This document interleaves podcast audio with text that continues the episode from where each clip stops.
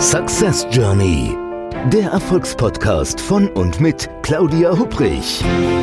Damit Sie verstehen, warum manche Menschen anscheinend mühelos ihr Ziel erreichen, während andere noch mit mächtigen Stolpersteinen kämpfen. Hier erhalten Sie wichtige Impulse für Ihre erfolgreiche Zukunft.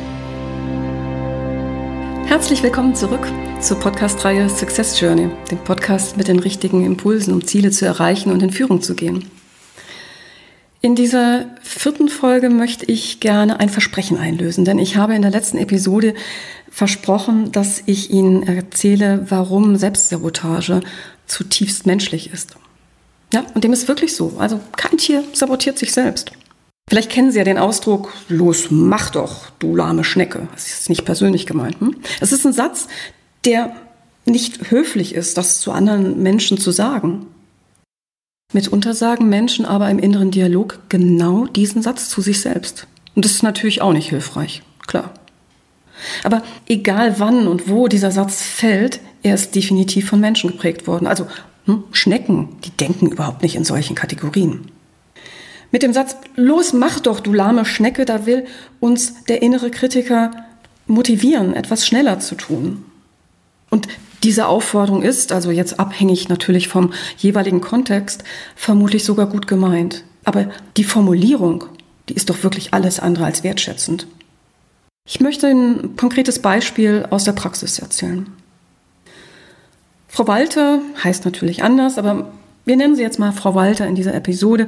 Die ist Assistentin der Geschäftsleitung bei einem großen Automobilhersteller und sie ist noch in der Probezeit. Ihre Vorgängerin, die hatte, wie die immer wieder versicherte, den Laden 15 Jahre lang immer im Griff gehabt, bevor sie sich dann in den wohlverdienten Ruhestand verabschiedet hat. So, also Frau Walter, die tritt jetzt in die Fußstapfen ihrer Vorgängerin, beziehungsweise versucht dies so gut es geht. Aber bald merkt sie, der neue Aufgabenbereich, der hat's wirklich in sich. Also es gilt, eine Flut an Terminen zu koordinieren oder Anfragen von ihr aktuell noch unbekannten Menschen entgegenzunehmen und den Anforderungen ihres Vorgesetzten gerecht zu werden. Also diese erwartet von ihr, dass sie die Aufgaben natürlich mit der gleichen Flexibilität und Schnelligkeit und Präzision wie ihre Vorgängerin erledigt. Oh weia. Die Anforderungen und die Wirklichkeit, die lassen den Arbeitsalltag wirklich zur sprichwörtlichen Quadratur des Kreises werden. Und da passiert es ganz schnell, dass sie sich innerlich zu wirklichen Höchstleistungen antreibt. Also los, mach schon, du lahme Schnecke, ist dann noch einer der harmloseren Sätzen, die sie innerlich wahrnimmt. Und am Ende lässt dieser Satz sie eher erlahmen. Schließlich bezeichnet sie sich selbst als lahme Schnecken. Der Satz unterstützt sie nicht. Ich habe noch ein weiteres Beispiel für eine mögliche Selbstsabotage im Tierreich verbunden mit einer Frage. Also haben Sie schon mal einer Katze zugeschaut, die sich in der Sonne wohlig regelt, so streckt, schlummert, kurzum diesen wunderschönen Moment genießt? Wir haben ja zwei Katzen und das zu sehen, wie die das Leben genießen können, ist immer wieder faszinierend. Aber jetzt stellen Sie sich doch mal spaßeshalber vor, so eine innere Stimme würde dieser Katze sagen, los, mach schon, steh auf, Ah, du kannst doch hier nicht so voll rumliegen und nichts tun. Du hast eine Menge zu tun. Mäuse jagen, Fell pflegen, zack, zack. Also man kann sich eine Burnout-gefährdete Katze doch kaum vorstellen. Aber viele Menschen treiben sich immer wieder innerlich mit Hilfe des inneren Kritikers bis zur völligen Erschöpfung an. Und die innere Stimme, die mahnt, was alles noch erledigt werden muss, bevor man sich eine Verschnaufpause gönnen darf. Oder dass das, was man erledigt hat, noch nicht reicht oder noch nicht gut genug ist. So wie bei einem anderen Kunden von mir. Nennen wir ihn Herrn Gruber. Da sitzt bis spät abends oft in seinem Büro. Und obwohl er die letzten Monate wirklich viele Überstunden geleistet hat, da hat er dann dennoch das Gefühl, dass der Berg an zu erledigenden Aufgaben eher zunimmt als abnimmt. Und ja, manchmal fragt er sich dann auch, ob es irgendwie nicht zielführende Wege gäbe, das Arbeitspensum zu schaffen, auch können Sie sich vorstellen, er würde natürlich auch gerne mal wieder früher zu Hause sein, um mit den Kindern zu spielen oder mit seiner Frau gemütlich beisammen zu sitzen oder auch vielleicht wieder ein gutes Buch zu lesen. Aber seine innere Stimme, die treibt ihn immer wieder an. Los, mach schon. Irgendwie hast du das jetzt immer geschafft. Hör auf zu jammern.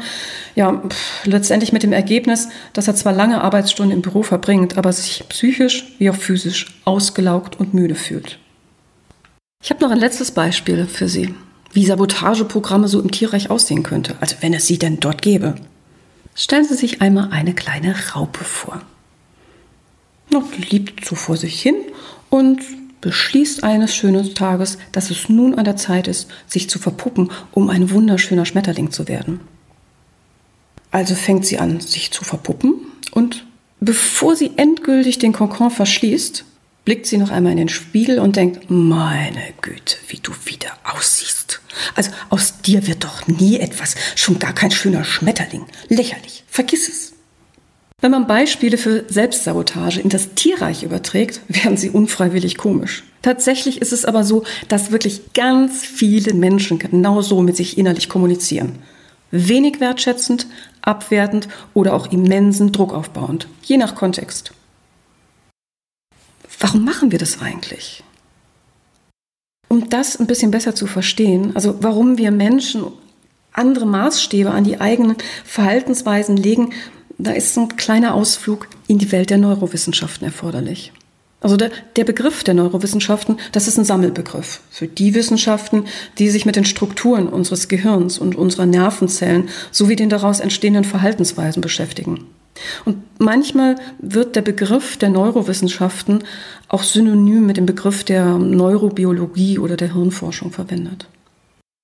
Aus den Erkenntnissen der Neurobiologie, da können wir wichtige Informationen ableiten für, ja, für unser Verständnis, damit wir verstehen, warum wir eigentlich einen inneren Dialog mit unserem inneren Kritiker überhaupt führen können. Denn unser Gehirn hat eine Besonderheit.